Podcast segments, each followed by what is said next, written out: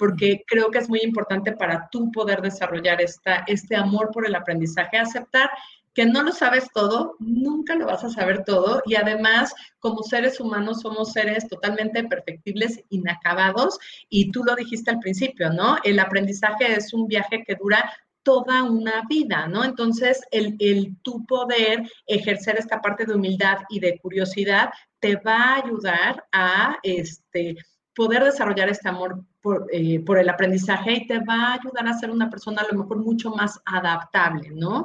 Este, precisamente en estos momentos.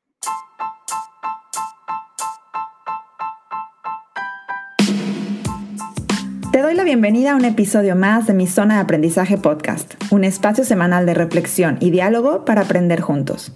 Yo soy Cris Menchaca, creadora de esta comunidad y exploradora del aprendizaje. En esta tercera temporada te comparto conversaciones con expertos en el mundo del aprendizaje para obtener ideas, herramientas y técnicas que podamos implementar en nuestro día a día. También estaremos reflexionando sobre la educación y la transformación que está viviendo este sector en México y Latinoamérica. Y te presentaré a los líderes y emprendedores educativos que se están atreviendo a hacer las cosas diferente con sus propuestas y proyectos innovadores. Todo esto para darte herramientas que aceleren tu propio aprendizaje. Si eres educador, docente, líder de algún proyecto educativo, edupreneur o simplemente te apasiona aprender a través de la experiencia como a mí, quédate que esto cada vez se pone mejor.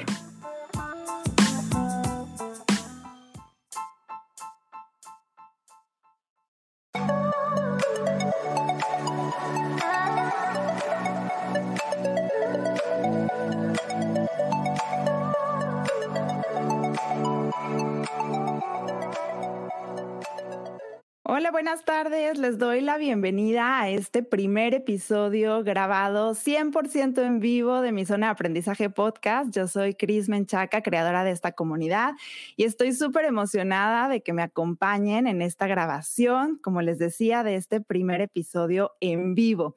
Además, estoy emocionada porque estoy segura que se van a llevar un montón de ideas, de inspiración, de herramientas y sobre todo muchísimas, muchísimas ganas de seguir aprendiendo, porque, bueno, no nada más por el tema, sino también por la invitada que nos acompaña el día de hoy.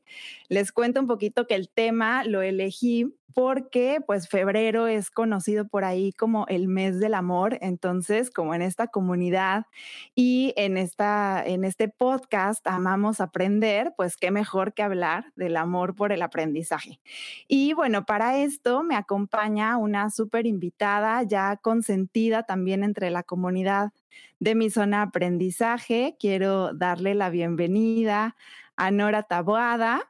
Ahorita se las voy a presentar. Bienvenida Nora a esta transmisión multiplataforma. Estamos al mismo tiempo en YouTube, en Facebook y bueno, ya después lo compartiremos en otras redes. ¿Cómo estás? Hola Cris, muy bien, gracias. Muchísimas gracias por la invitación. Es un gran placer estar el día de hoy aquí con ustedes. Al contrario, el placer es mío y bueno, para quienes no conocen a Nora, les voy a contar un poquito más acerca de ella. Y bueno, Nora es fundadora de, la, de AFE Consulting, es conferencista, es coach ejecutivo, es una pionera en temas progresivos de liderazgo y desarrollo humano en Latinoamérica, tiene muchísima experiencia eh, desarrollando líderes de alta dirección. Y bueno, en los últimos años se ha especializado en temas de felicidad en el trabajo, diversidad de inclusión, trabaja desarrollando equipos de alto desempeño, en programas de liderazgo, de psicología positiva, ha participado en muchas investigaciones, está por lanzar un libro y además, pues Nora es, así como la comunidad de mi zona de aprendizaje, una lifelong learner. Tiene una maestría en psicología organizacional, está estudiando un, un doctorado en desarrollo humano y tiene, bueno, distintos certificados internacionales en coaching, psicología positiva, ciencia de bienestar, ciencia del éxito.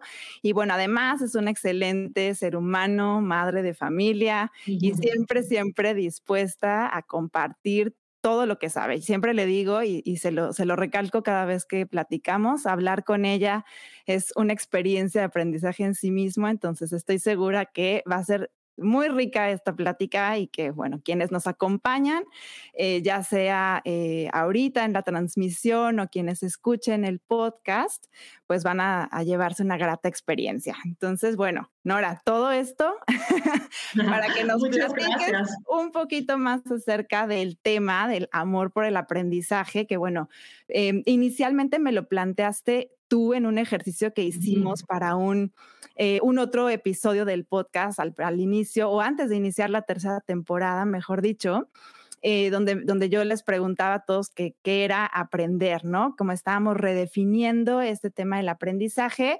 Y bueno, Nora, les cuento que me platicaba, decía Cris, pero es que también el amor por el aprendizaje es una fortaleza. Le dije, tenemos que hacer un episodio de eso y bueno, pues aquí estamos. Nora, ayúdanos a entender eh, desde tu perspectiva, desde lo que tú trabajas, que es la psicología positiva, cómo podemos definir el amor por el aprendizaje. Ok, bueno, pues primero que nada, muchas gracias por la presentación, Cris.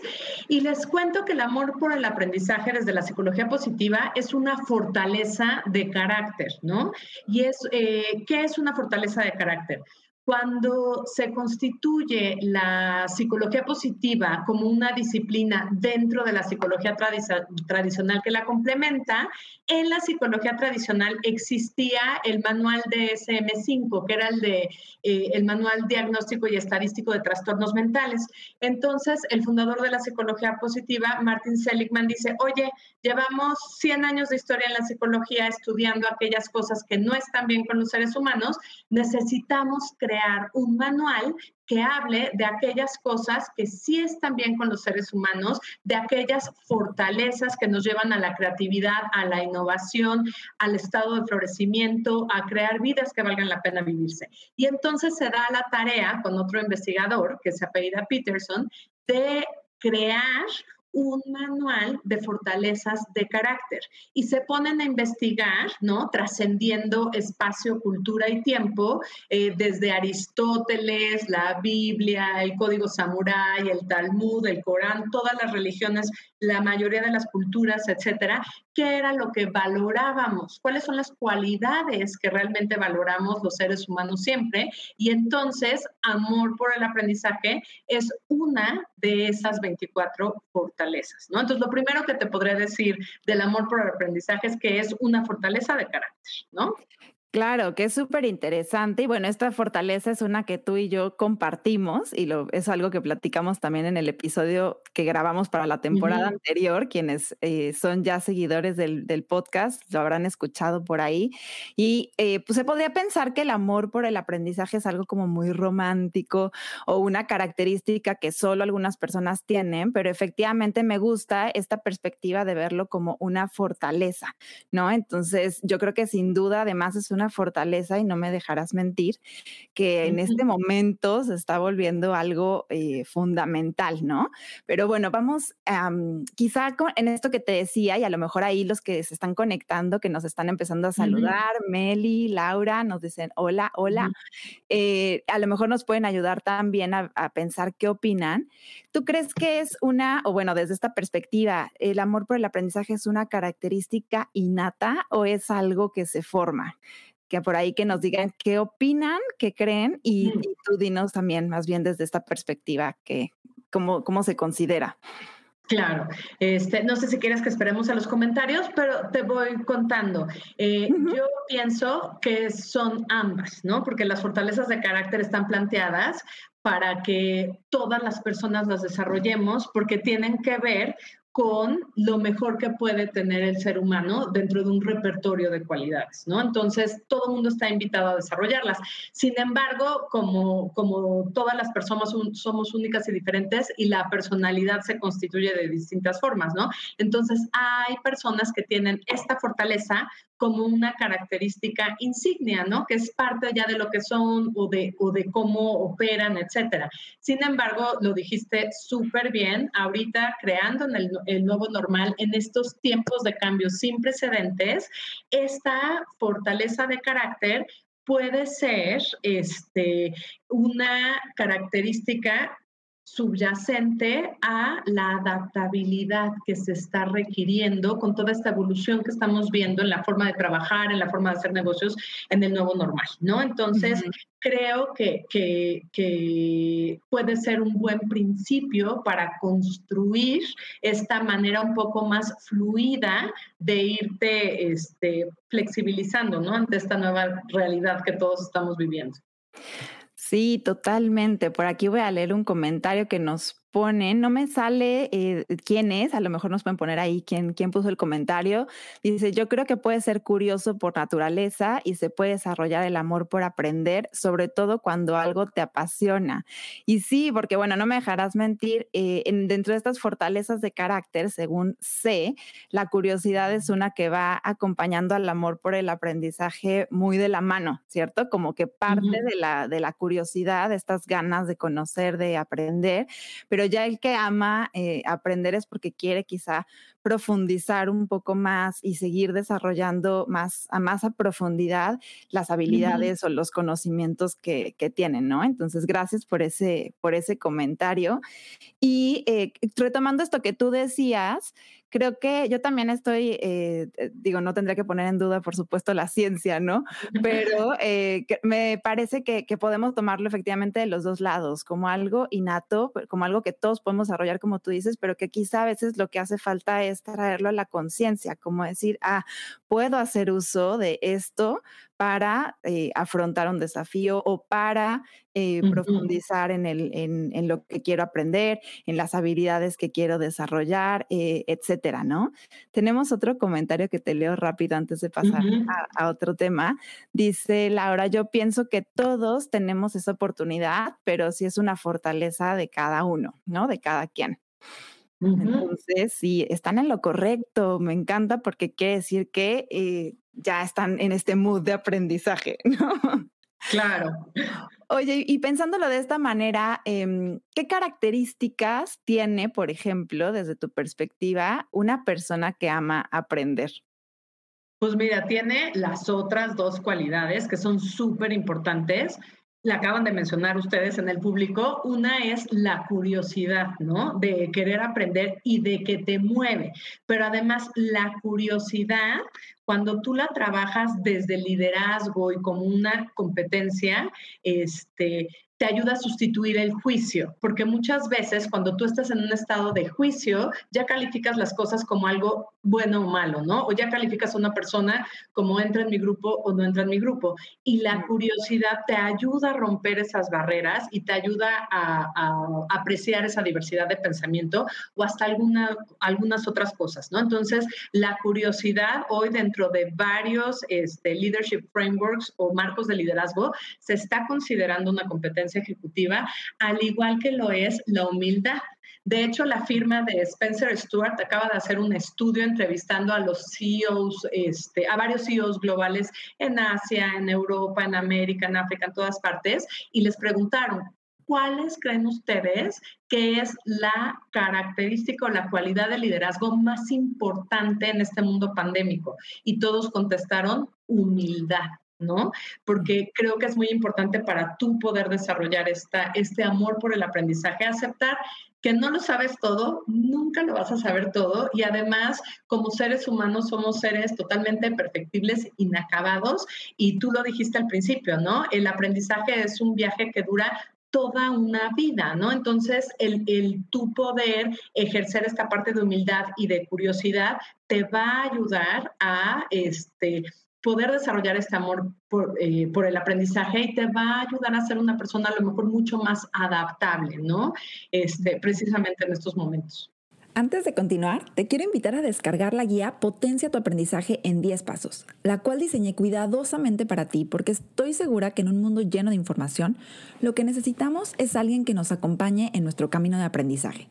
Si eres como yo, es porque te anotas constantemente en cursos, webinars, workshops, congresos, conferencias y te sumas a tantas experiencias de aprendizaje que a veces te pierdes o no sabes cómo ni por dónde implementar todo aquello que has recibido. Estoy segura que también tienes mil cuadernos, notas, post-its y carpetas que has acumulado a lo largo de los años y te preguntas repetidamente si debes tirarlos, escanearlos o volverlos a leer. En esta guía encontrarás los 10 pasos que te están faltando para dejar de consumir contenido sin sentido, sacarle el mayor provecho a lo que aprendes y potenciar así tu aprendizaje. Así que no esperes más y mientras escuchas el episodio visita www.mizonaaprendizaje.com diagonal descargables o busca el enlace en las notas del episodio y descarga tu guía Potencia tu aprendizaje en 10 pasos hoy mismo. Continuamos con el episodio.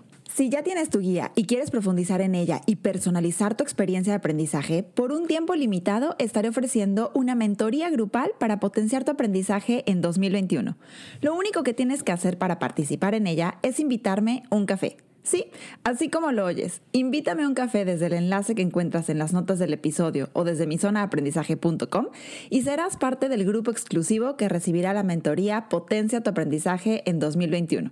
Además, cuando hagas tu aportación podrás dejarme un mensaje que leeré públicamente en algún episodio del podcast, así que cuéntame ahí qué te gusta de mi zona de aprendizaje o cuál es tu episodio favorito. Nos vemos en la mentoría y te prometo llevar el café que me hayas invitado. Sí, y quiero eh, complementar eso que dices también con, con las ideas de Brené Brown, ¿no? Que eh, sé que, tú y yo también vamos un poco con esa filosofía, en donde precisamente ella en, este, en esta visión de liderazgo nuevo, más actualizado, habla de eso, ¿no? Del, líder que lo sabe todo versus el líder que genera una cultura de aprendizaje y que se pone a sí mismo en, en primer lugar en cuestión de aprender. Entonces también complementaría que junto con la curiosidad también el, el, pues el learnability, la capacidad de aprender y pues llevarlo al nivel de amor por el aprendizaje sería una característica fundamental de liderazgo hoy en día, ¿no? Tú que trabajas tanto con líderes, seguro que es algo que, que trabajan eh, muchísimo. Y bueno, eh, tengo por ahí otro comentario de, de Yusel muy bueno que ahorita lo vamos a, lo vamos a abordar porque precisamente pues estamos primero hablando un poco de qué, de qué es el amor por el aprendizaje, de las características que tienen las personas eh, que, que se mueven por este amor por el aprendizaje y ya empezamos como a adentrarnos un poquito en cómo puede ayudarnos esta fortaleza en nuestra vida diaria o en nuestra actividad profesional y eh, después podemos eh, ver cómo les podemos ayudar a las personas que a lo mejor sienten que no tienen activo este amor por el aprendizaje o tan viva esta curiosidad a despertarlo, porque precisamente el comentario de Yusel va en torno a cómo podemos eh, fortalecer una mentalidad de crecimiento. Y pues creo que tiene que ver con eso, ¿no? Con el cómo le podemos ayudar a las personas a desarrollar este amor por el aprendizaje. Entonces, bueno, vamos, ahorita retomamos tu, tu pregunta, Yusel. Muchísimas gracias por traer ese tema, porque de hecho creo que, van de la mano.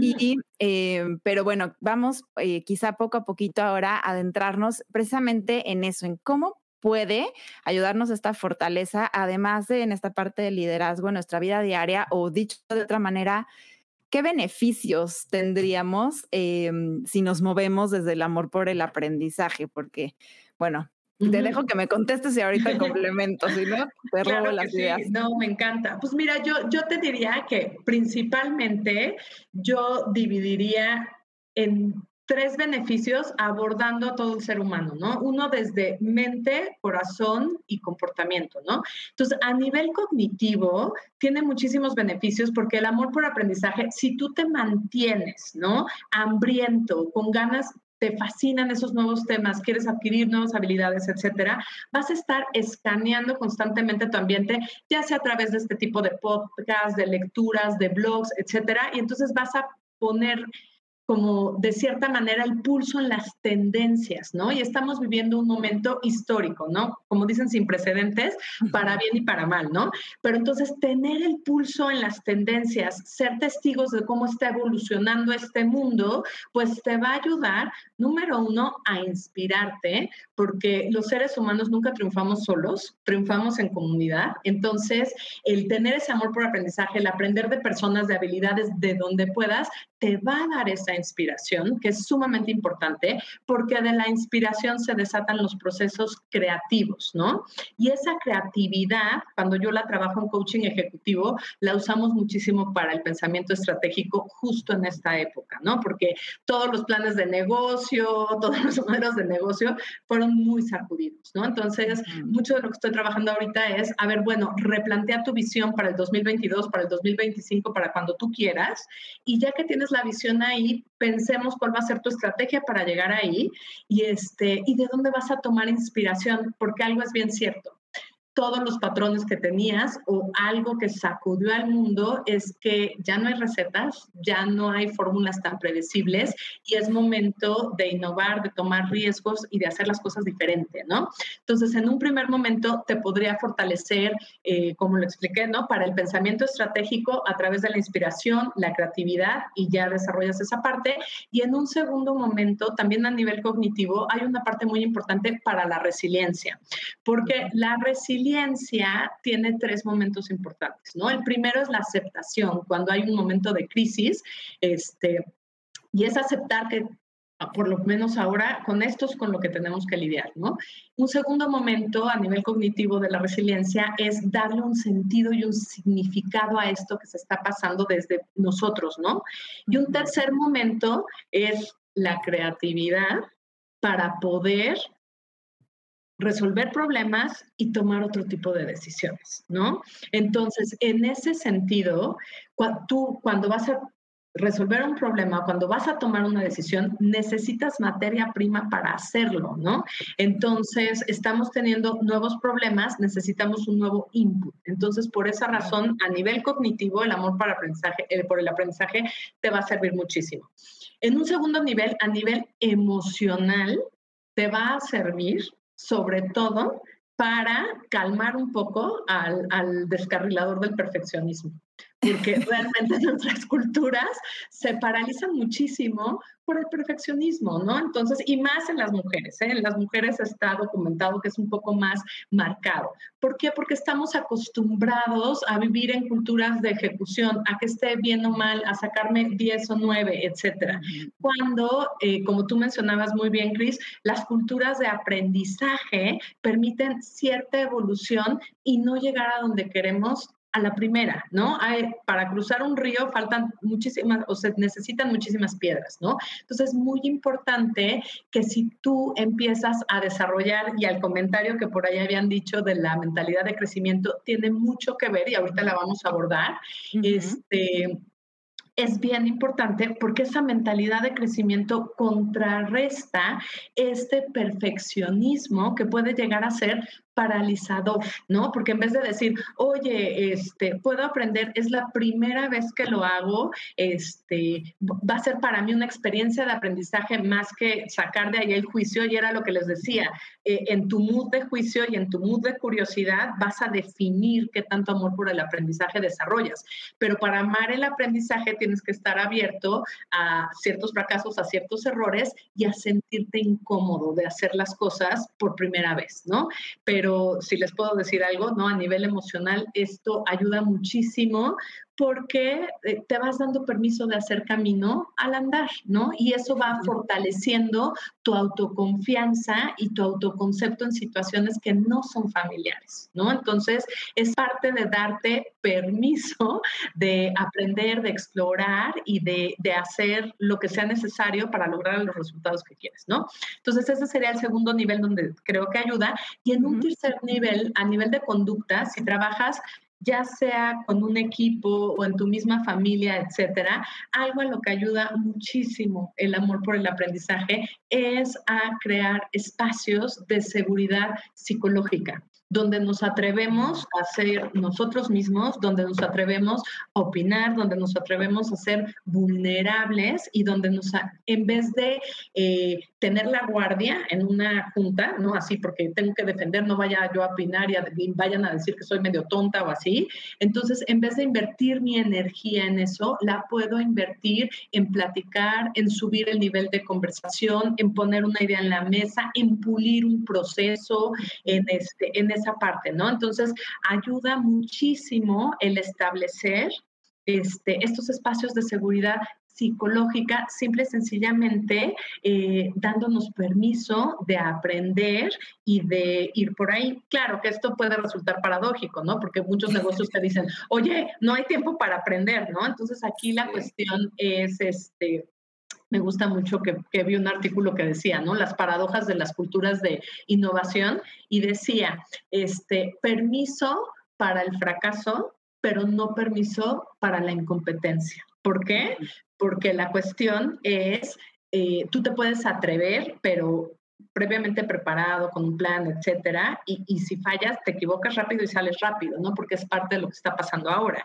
Pero, se diferencia esta parte de la incompetencia, ¿no? Que, es que te excusas, ¿no? Entonces, no sé si, si me explico porque vivimos en un, en un tiempo de gestión de polaridades, ¿no? Entonces, sí, se tiene que dar la innovación, sí el aprendizaje, pero sí con cierto nivel de una toma de decisiones estudiada, de una toma de riesgos medida, etcétera, ¿no? Entonces, es, es, es, es interesante cómo hay que gestionar ambos extremos. Sí, pues, totalmente. y creo que en esa, en esa paradoja, pues em, es, es donde estamos a veces, y me gusta que hayas tocado el tema de la incomodidad, porque creo que es el punto de partida de esta, em, pues cuando empiezas un proceso de aprendizaje, ¿no? Ponerlo algo como muy básico. Eh, pienso, por ejemplo, en, en, personas que a lo mejor entran a una junta y de pronto hablan de cosas que no entiendes, y entonces pues te sientes primero como, híjole, chin, eso no, no sé de eso, pues voy a ponerme a investigar, como que puede picarte por el lado de la curiosidad o puede llevarte al otro lado y, hacerte sentir mal de que no sabes algo, ¿no? O bien eh, que cuando quieres iniciar algo, porque, y me ha tocado en, los últimos meses también trabajar con personas que me dicen, es que siento que necesito aprender cosas nuevas, siento que, que me rebasan los retos, que lo que tengo, que ya sé, el, no el set, digamos, de, de habilidades o de conocimientos que tenía, ya no me están siendo suficientes, pero no sé qué es lo que tengo que aprender, ¿no? Entonces, partes como de esa incomodidad, eh, pero es una incomodidad pasajera, ¿no? Es una incomodidad que conforme vas adquiriendo esa competencia de la que tú hablas y te vas haciendo mejor en aquello que estás queriendo aprender, pues eh, se va reduciendo, digamos, y te vas sintiendo más, cada vez más confiado, más seguro, ¿no? Entonces, platicábamos antes de empezar el live, creo que esta parte de, por ejemplo, estar haciendo lives, quizá al principio, pues era algo que en, de inicio hace años quizá no hubiéramos imaginado. Después es algo a lo que te acercas quizá con cierto temor, como que no sabes bien cómo hacerle, qué tal que se me cae el internet, ¿no? Lo que, lo que sea. Eh, y, y poco a poco vas adquiriendo maestría y bueno, pues hay personas que ya lo tienen muchísimo, muchísimo más desarrollado, ¿no? Pero bueno, gracias, eh, Yusel, por el feedback de que sí se entiende lo que estamos diciendo y también por las, los otros comentarios positivos que por ahí nos pusieron, que estaba muy bueno el tema, recibimos aplausos, caritas felices, gracias.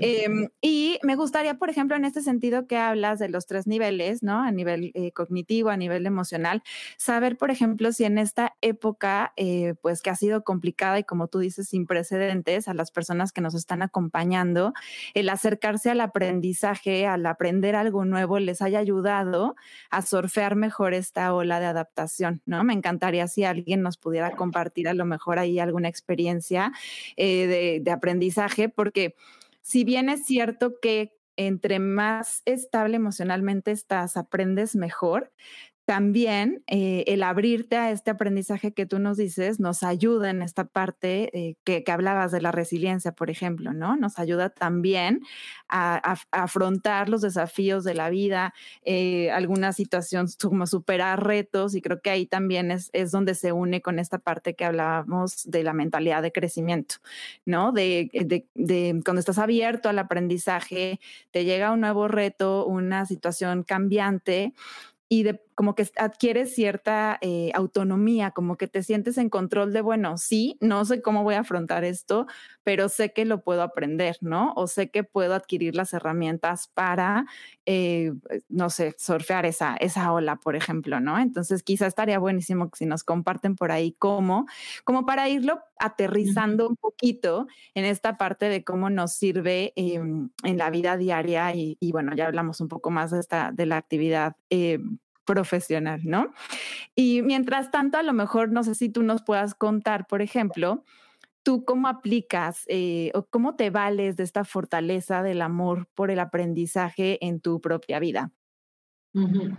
Pues mira, yo les cuento que de dos maneras, ¿no? La primera es que cuando tanto trabajo en coaching como mí misma y hago mis propias agendas de aprendizaje, porque la verdad es que ahorita hay tanto que aprender, ¿no? Por ejemplo, a mí la, la, parte digital y tecnológica fue sumamente abrumadora al principio de la pandemia, ¿no? Entonces, más bien hice mi agenda de aprendizaje y hace muchos años un líder que, que, que fue mi mentor y que, que me enseñó muchas cosas me dijo, oye, ¿cómo se comen los elefantes en la vida, ¿no? Y yo, qué pregunta, ¿no? Y me decía mordidas, ¿no? Entonces, eso en, en, en, en, aprendizaje tiene que ver muchísimo hasta con la teoría de gamificación, ¿no? Que anda por ahí y dices, oye, ¿por qué un juego de video es tan adictivo? Y si te pones a pensar, todos los seres humanos, dentro de nosotros lo que queremos es sentirnos sumamente habilidosos, talentosos y exitosos e inteligentes, ¿no? No te vas a poner en una situación donde no te sientas así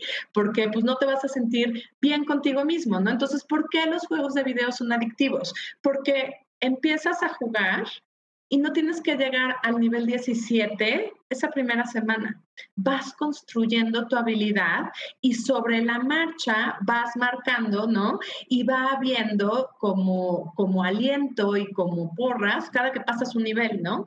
Cuando construyes agendas de aprendizaje, la cuestión es que te lo pongas por niveles, ¿no? Oye, ¿sabes qué? Este, empecé con este reto, ok, este, como consultor tengo que saber manejar Teams, tengo que saber manejar, este, ¿no? Eh, Google Meet, tengo que saber manejar Zoom, etcétera, y casi, casi que yo solo sabía manejar mi teléfono, ¿no?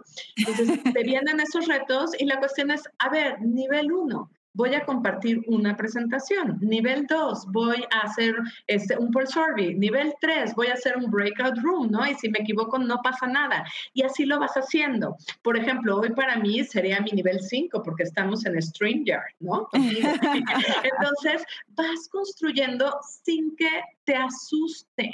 ¿Por qué? Porque el aprendizaje está hecho así, desde maternal hasta un doctorado y se va construyendo porque a nadie se le pide ser experto porque esto realmente toma un proceso. ¿No? Entonces hay que darse el tiempo, hay que darse el permiso y hay que construir esa agenda de aprendizaje con ese amor por el aprendizaje. En el momento en que no lo amas, salte de ahí. no aprendas eso si es obligatorio, cambia tu método, porque parte de eso es la conexión que tienes, porque como ves, tiene este, estos tres niveles, el aprendizaje te abarca así. Y otra cosa bien importante acerca del aprendizaje es que genera una emoción humana positiva que se llama interés, que es una emoción que te causa una experiencia óptima, porque cuando realmente te sientes interesado por un tema, hay una fascinación que te llena de vida, te actualiza, te dan ganas de crecer y conectas. Y de ahí tomas toda la energía y toda la vitalidad que requieres para hacer el esfuerzo de aprendizaje. Entonces, mi consejo, quieres amor por, eh, el aprendizaje, haz tu agenda de aprendizaje, ponlo por niveles y busca que te genere esa emoción que se llama interés, porque si no te interesa, no va a haber mucho combustible, ¿no? Oye, pero es un tema a fuerza, ¿no? Como la tecnología para algunos. Pues sabes que búscale el ángulo, búscale y búscale hasta que encuentres un punto donde conectes o tenga un significado para ti, donde conectes, porque esa conexión es la que te va a dar la energía necesaria para lograr todo lo que se requiere, porque aprender tiene una parte padrísima, pero también es un proceso que a veces está lleno de frustración y de obstáculos. Entonces, la cuestión es, este, ¿qué tanto necesitas para llegar al nivel al que quieres llegar en tu agenda de aprendizaje? Claro. Entonces, esos serían mis, mis este, mis consejos, ¿no? Me encanta, me encanta. Antes de decirte eh, lo, que, lo que estaba pensando, quería leer el mensaje de Mariana, que además es fan tuya. Eh, dice que lo estamos haciendo muy bien, esta parte de estar en StreamYard, que ya es un nivel de un nivel avanzado. Estamos en nivel 5, ¿eh? Esto ya es un nivel avanzado de aprendizaje. Exacto. Para los que nos escuchan en el podcast, bueno, les leo el comentario completo. Dice, lo están haciendo súper, es inspirador verlas en vivo. Muchas gracias. La verdad es que sí, a mí siempre me inspira platicar platicar con Nora, como verán, eh, pero eh, justo por eso quise hacerlo en vivo también, para que no solamente la experiencia me la lleve yo y ustedes la escuchen, sino que también tengan la oportunidad de, verla. Y justo te iba a decir esto, que, que estabas, eh, bueno, al respecto de lo que estabas diciendo, creo que ahí está la clave, porque sé que también nos están acompañando personas que son formadores, que son educadores, que son docentes, que están frente a grupo actualmente, digo, frente o atrás, ¿no? De una pantalla, como lo queramos ver, por esta parte de la educación a distancia, y que justo esta emoción positiva que tú mencionas, que yo no, no le tenía el nombre, o sea, sabía que el amor por el aprendizaje genera emociones positivas, pero ahora ya me diste el vocabulario para decir que esa emoción positiva es el interés.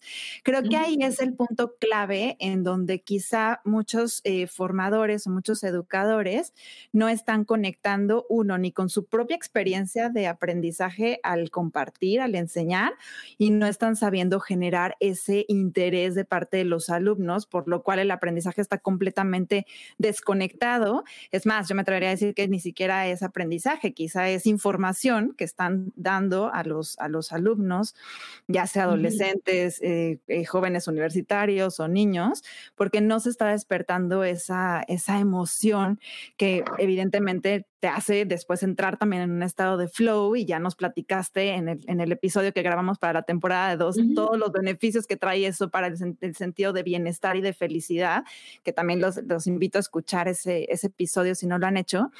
Eh, y creo que ahí está la clave, ¿no? Como saber generar esa emoción, no solamente para el otro, por ejemplo, en este caso, para los que nos están acompañando y lo, los que nos están escuchando en esta transmisión, sino también para uno, ¿no? Porque eh, por qué están desgastados con burnout, tantos eh, profesores, tantos eh, también equipos de, de líderes, ¿no? De equipos que están también en esa posición. Eh, uh -huh. Creo que ahí está un poco la clave, no sé cómo lo veas tú. Sí, yo creo que una parte importante es generar este interés, tener las emociones, o sea, la tecnología de por sí, porque la, la fatiga por Zoom es algo que está documentado, ¿no? Entonces es, es, difícil. Sin embargo, hay una parte que yo ahorita tuve que, ¿no? Elevar mi curva de aprendizaje para dar todos los cursos que doy en la empresa y así, uh -huh. y me metí a estudiar mucho de virtual learning desde el punto de vista de la neuropsicología. Y lo que decían eh, venía ahí de esa parte, además del interés, es que al entender que el aprendizaje virtual es algo diferente y que nuestros cerebros funcionan diferente y además se puede optimizar, una manera de hacerlo es no dar las clases como lo harías presencial, sino exprimir los contenidos para lograr tener insights de información. Un insight, ¿no? A nivel cognitivo es esa parte o ese momento, ajá, que dices, ah, claro, esta pieza de información no la había recibido. Entonces, cuando claro. diseñas tu contenido, porque estoy viendo ahí, Laura González nos está poniendo, yo le agregaría, aparte del interés, hacerlo con conciencia, exactamente, hacerlo con conciencia, con intención y totalmente, este, con entrega y, y esa parte de decir, ¿qué va a causar ese momento ajá o ese momento de insight en la gente que me está oyendo? ¿Qué puede sorprenderlos, cambiarles la jugada y moverlos? ¿Cómo pueden conectar de manera cognitiva y como, como lo vimos, ¿no? De manera cognitiva con el corazón y a nivel comportamiento, con hábitos que, que inmediatamente transfieran desde este lugar de aprendizaje al lugar de performance o de desempeño. ¿no? Entonces, eso es importante al diseñar qué elementos o qué este, cachitos o nuggets de insights vas a tener para poder hacerlo. Claro, yo te estoy hablando de aprendizaje adulto, ¿no? Claro. Este, los que son docentes de niños o adolescentes, la verdad es que no es mi tema de expertise, entonces con toda humildad les, les hablo de la experiencia que yo tengo este, en mi campo, ¿no? Porque todos aprendemos y todos sabemos cosas, pero la realidad es tan amplia que, que yo les les, les ofrezco lo que sea en mi cachito de realidad, ¿no? No, pero es un poco lo mismo, ¿no? Es como eh, yo ahí te, te, complementaría con esta parte eh, para las personas que nos vean y que sí trabajan con niños y con adolescentes. Es más, eh, también construir este ambiente de confianza, como tú decías, esta uh -huh. parte de seguridad psicológica en la que te, en la que te pones en esta posición uh -huh. de, de aprendiz y de, pues estamos aprendiendo, se vale que me equivoque, no tengo que ser perfecto y, uh -huh. y también enganchar con el interés de la otra persona, ¿no? Y que parte también del autoconocimiento, entonces, o del conocimiento del otro que genera autoconocimiento también, ¿no? Entonces creo que quizá esa es la parte, pero me gusta cómo lo dices porque efectivamente no le podemos pedir al aula virtual lo que no tiene, ¿no? Que es esa conexión a través de la presencialidad, por más que, que, lo queramos, nunca va a ser lo mismo, entonces hay que ver cómo sí la podemos aprovechar para, lo, que, para lo que es, ¿no? Cómo construyes tu mensaje para lo que sea, porque de hecho se está ahorita documentando, te digo, es parte del amor por el aprendizaje, es, una de mis, ¿no? Insignia. Se está hablando mucho de un bias, de los unconscious bias, es un sesgo inconsciente de distancia. Entonces, como tú dices, ay, estamos a distancia, no lo vamos a hacer, ya estás asumiendo este sesgo.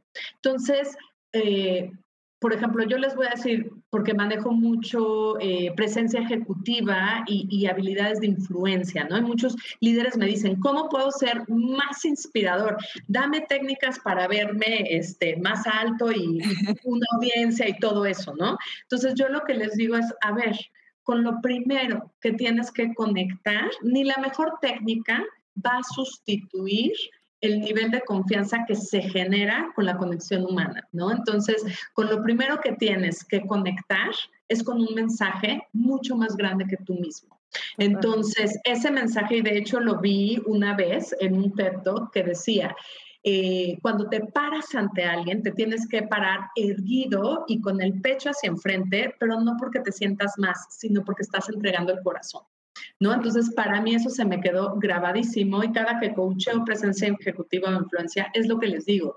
Olvídate de tu mensaje, olvídate si es por Zoom, si es una, una eh, audiencia de 700 personas o de 5, conecta con tu mensaje, con algo mucho más grande que tú, y eso te va a ayudar a reducir ese sesgo o cualquier otro sesgo que tengas ahí. Pero entonces la cuestión, y decían muy atinadamente ahí por el chat, hay que hacerlo este, con eh, intención, ¿no? Y esa intención, como dice por ahí un comentario de Conchita, me parece muy importante establecer una relación de emoción y aprendizaje, porque sí, además, este, todo lo que, ¿no? Toca la parte cognitiva, la parte emocional, la parte de comportamiento, es, eh, crea esos momentos memorables y esas experiencias que es más fácil eh, que se te graben y que puedas traer, ¿no? Y que puedas construir sobre eso en términos de aprendizaje. Sí, totalmente. Conchita, este tema que pones de emoción y aprendizaje es un tema en sí mismo, ¿no? Y que también trataremos de abordar en algunos otros episodios del podcast para que estés pendiente, porque sin duda es algo que por muchos años, y lo hemos dicho en otros episodios, se sacó, digamos, de, de, la escuela, por así decirlo, de los programas educativos, queriendo únicamente enfocarte en la parte cognitiva, pero como bien lo describes, pues somos un todo, ¿no? Entonces hay que tratar de, de llegar a todas estas partes para también formar a la persona desde diferentes lugares. Y me gustaría em, resaltar esta parte que, que, mencionabas hace ratito y con esto que estás diciendo del mensaje más grande, que porque a veces cuando decimos amor por el aprendizaje y últimamente, pues precisamente por el, em, quizá el círculo en el que me muevo, ¿no? Todas esas comunidades de podcasters y de gente que está Em, em, construyendo en vías del aprendizaje y de la educación, como que coincidimos precisamente en esta, eh, darle esta importancia o este peso al aprender, ¿no? Al aprender a aprender, al abrirte al aprendizaje, al amor al aprendizaje y de pronto em, viene como el cuestionamiento de, sí, pero ¿para qué? ¿No? O sea, como aprender por aprender, como, ¿no? Como para qué, no sé, yo que eh, eh, trato de compartir mucho, de abrir esta, esta parte de, me dicen por ahí, la cruzada por el aprendizaje, sí, de animar a las personas a aprender continuamente, pero no es un aprendizaje sin sentido, al contrario, es algo que te da un propósito más grande, es aprender para poder compartir, para poder contribuir de una manera eh, mejor a tu sociedad, a tu comunidad, a tu entorno. Y ahí es donde también creo que hace un buen clic con la psicología positiva en esta parte del significado, del propósito mismo, ¿no? te lleva a esto mismo que tú estás diciendo, a que es para un, un bien más grande que, que, ti, que tú, ¿no? O sea, no es nada más acumular conocimiento o desarrollar habilidades por, no sé, cuestión de ego, ¿no? Que también es un tema muy hablado en cuestiones de liderazgo, sino para ponerlo al servicio. Entonces, creo que eh, esa parte me, me parece importante recalcarla precisamente ahorita que hablabas del mensaje. Claro, y al servicio de qué estás poniendo ese conocimiento o ese aprendizaje, porque eso es lo que le va a dar un significado. Y si no hay ese espíritu de servicio, o sea, porque después, ¿no? En, las necesidades psicológicas humanas básicas, ¿no? Tú tienes, la más básica es este, la certeza, ¿no? Que es que vayas, dónde vas a comer, dónde vas a dormir y si te van a cubrir del frío. La siguiente es la variedad, porque si no nos aburrimos. La que sigue es el ser relevantes, la que sigue es el amor. Después viene el crecimiento, porque además es una necesidad psicológica de todos los adultos, por eso el amor por el aprendizaje. Sin embargo, la, la que está en la cúspide es la contribución. Entonces, la cuestión es, ¿qué hago yo con este aprendizaje? ¿Al servicio de qué lo pongo? ¿Y cómo puedo agregar valor a través de mis habilidades, de mis conocimientos y de lo que quiero hacer, ¿no? Que creo que eso eh, puede volver un círculo virtuoso, esta cruzada por el aprendizaje, ¿no? Sí, sí, totalmente. Bueno, cuéntenos ahí en los comentarios qué otras preguntas se les ocurren, qué otros eh, comentarios tienen al respecto. Creo que este tema de, amor por el aprendizaje y la razón por la que lo elegí para este episodio, como, como les contaba al principio, fue por darle como otra connotación, ¿no? O sea, como que podemos, em, no sé, les decía que normalmente febrero, que es el mes en el que estamos grabando esto, para quienes nos escuchen después, pues normalmente lo conocemos como el mes del amor y yo dije, bueno, pues démosle la connotación del amor, pero por aprender, ¿no?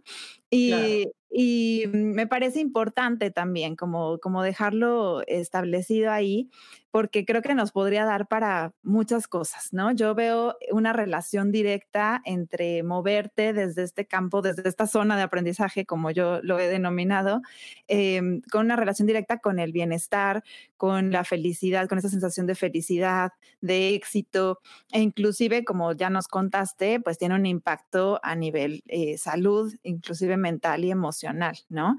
Entonces, creo que, eh, pues sí, eh, por ahí y sabemos que ahorita estamos atravesando por momentos pues difíciles en general en la sociedad, en el mundo y demás. Creo que pues abrirnos a esto como una experiencia también de aprendizaje, aunque ahorita no veamos qué le podemos rescatar quizá a algunas personas de, de, de bueno a todo lo que pasa a nuestro alrededor, siempre hay un aprendizaje pues escondido, ¿no? Que en su momento habrá que aprender a rescatar, a concientizar, a reflexionar. Entonces, creo que nos puede dar, eh, como es muy rico, digamos, este, este tema, como te decía, no es nada más el aprender por aprender mismo, sino por ir un poco más profundo, un poco más allá.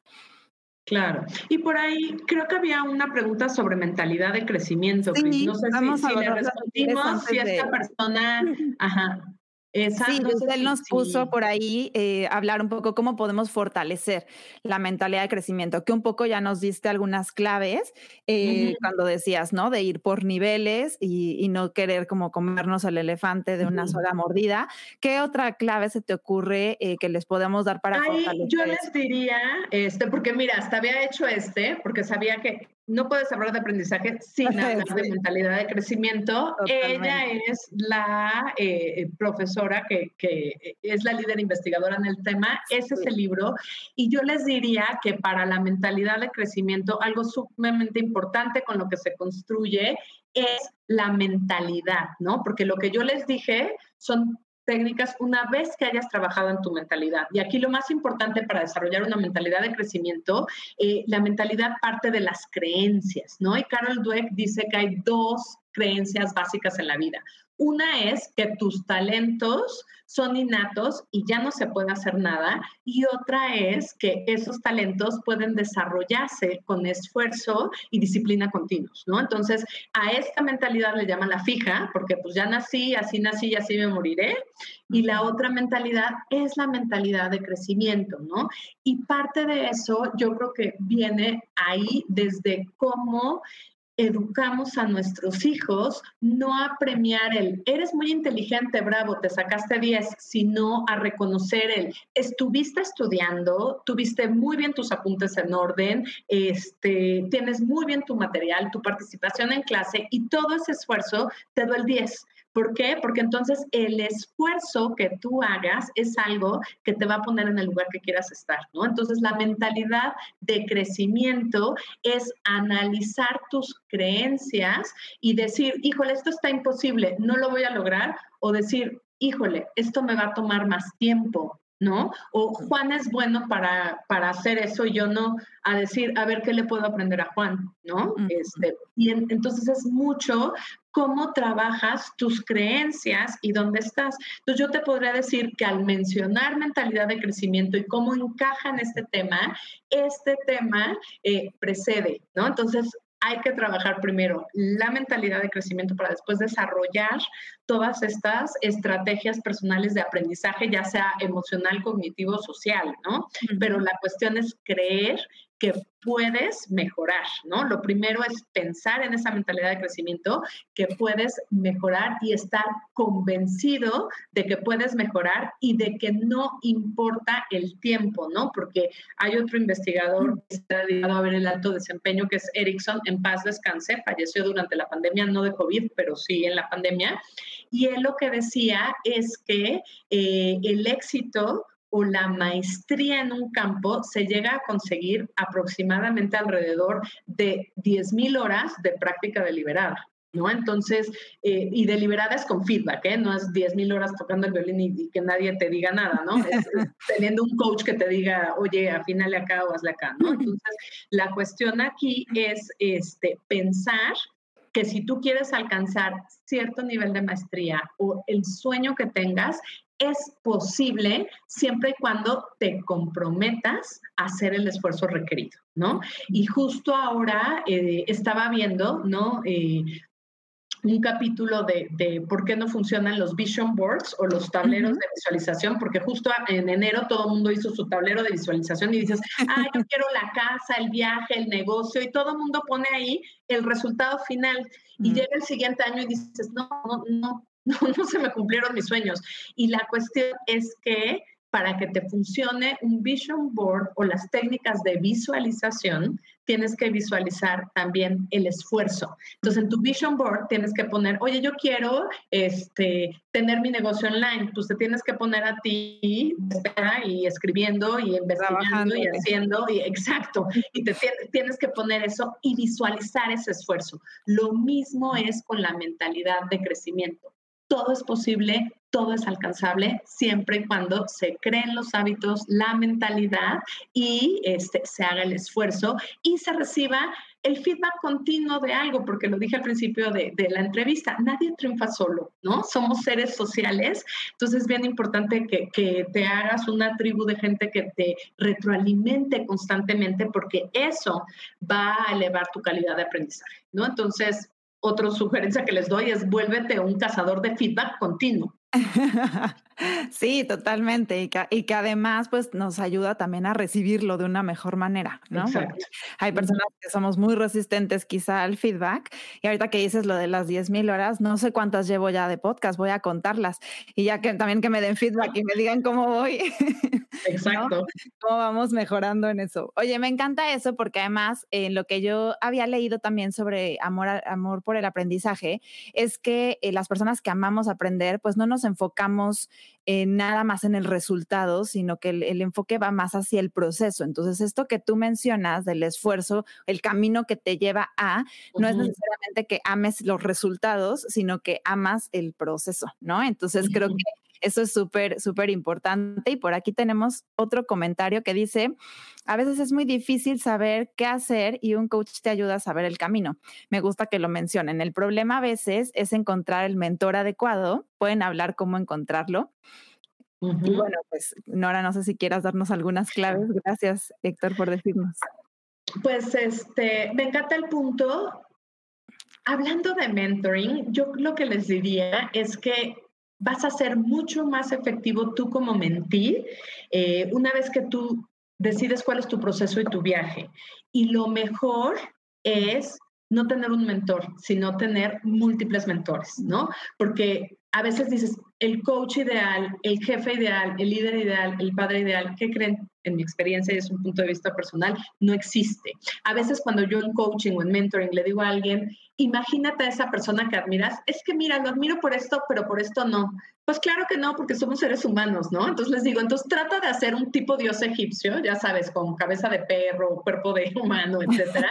y entonces esas cosas que admiras de la gente, que son sus lados brillantes, conecta con eso. A lo mejor de un mentor tú puedes tener todo el pensamiento estratégico y probablemente de esa persona no vas a obtener la mejor calidez y orientación a la gente. Y esto ocurre por una razón científica. Eh, la gente que ha estudiado cómo se forma el expertise que se construye con estas 10.000 horas y todo eso, dice que se desarrolla de hecho una parte diferente en tu cerebro. Entonces tú te vuelves experto o máster o genio en un tema, sin embargo, a costa de otras cosas, ¿no? Y como seres humanos, no hay nadie bueno para todo, ¿no? Entonces, mi sugerencia es que eh, con tu curiosidad y sin juicio veas para qué es bueno ese mentor y aproveches esa fuente de sabiduría en su expertise, ¿no? Entonces, a lo mejor te digo, es muy difícil de un mismo mentor o de una misma persona obtener absolutamente todo lo que necesitas, ¿no? Entonces, en tu agenda de aprendizaje, en tu diseño de todo viaje que tú eres el dueño, yo te sugeriría que fueras buscando qué te puede aportar cada quien y eso te va a dar a ti una versatilidad de, de perspectiva muy distinta. No sé si, si te ayuda la respuesta, Héctor. Sí, me encanta cómo lo mencionas porque además, bueno, se habla mucho en cuestión de mentoring que uno de los mejores canales de aprendizaje últimamente es precisamente a través de mentores, ¿no? De hecho, esta es una figura que está empezando a surgir con mucha más fuerza en distintas propuestas eh, educativas, lo cual a mí me encanta también porque es una, una, eh, una perspectiva muy, muy completa, porque aprender no aprendes solamente conocimientos o qué hacer, sino también aprendes de lo que es la otra persona, ¿no? Entonces, entonces creo que eso es importante y, creo que seguro que le ayuda tu, tu, comentario, Héctor. A lo mejor nos va a dar feedback por ahí también. Y nos pone, hablando de feedback, nos pone Adriana Franco. Algunos dicen que el feedback hay que verlo como un regalo. Sin duda, yo, bueno, yo sí lo veo como un regalo. Hay muchas personas que les cuesta mucho trabajo eh, recibirlo, pero cuando lo, le cambias precisamente la mentalidad y lo ves como una oportunidad de aprender, creo que ahí es donde, donde lo puedes recibir un poco mejor, ¿no? ¿Qué puedo aprender de lo que esta persona me está diciendo? Y algo que te quita, eh, porque no, feedback, ¿no? Es como feel bad. Si me lo dan, me voy a sentir mal. Entonces, algo que te puede quitar el estigma es tú pedir el feedback. Porque mm. entonces, a nivel de sesgos inconscientes, ya no hay amenaza porque tú lo estás pidiendo y tú llevar los temas y las preguntas. Y eso te ayuda a trabajar el feedback de una manera distinta. Entonces, esa sería una de las cosas que yo creo que te puede ayudar, porque además el feedback es súper necesario si quieres desarrollo, aprendizaje y crecimiento. Y lo segundo es no nada más pedir feedback, porque el feedback es en pasado, ya, no es hacer nada. también puedes aprender a pedir el concepto de, de Marshall Goldsmith, que es el feed forward. Oye, ¿sabes qué? Yo estoy planeando crecer en esto. Esta es mi agenda de aprendizaje, me interesa esto tú que ya estás ahí, ¿qué me dices, no? ¿Qué me aconsejas? Tú que me conoces y que, eh, cómo lo ves, ¿no? Entonces, es, es, un ejercicio bien valioso el pedir feedback y también el aprender a pedir ese feed forward, ¿no? Porque además no se trata de ti, se trata ni de lo que hiciste, se trata de las posibilidades que tienes frente a ti. Entonces, la conversación se hace muy distinta.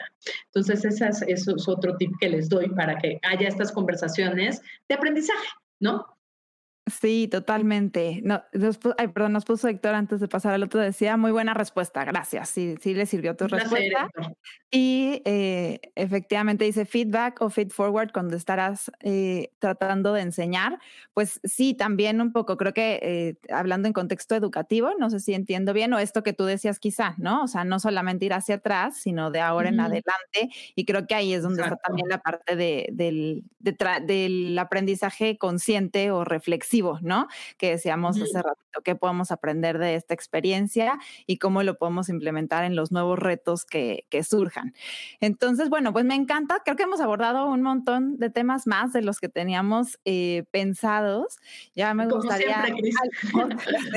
Y si, y si fuera, me, me preguntaban ahora cuánto tiempo dura el, el, episodio, le digo, pues por nosotras duraría cinco horas, pero no creo que nos aguanten. Entonces, eh, vamos a dejarlo, como tú decías, con los insights más importantes, con estos bits eh, de, de, aprendizaje y con este microlearning que mi hijo adolescente diría que esto no es microlearning, ya una hora es demasiado. Sí, ya, no, ya no es microlearning.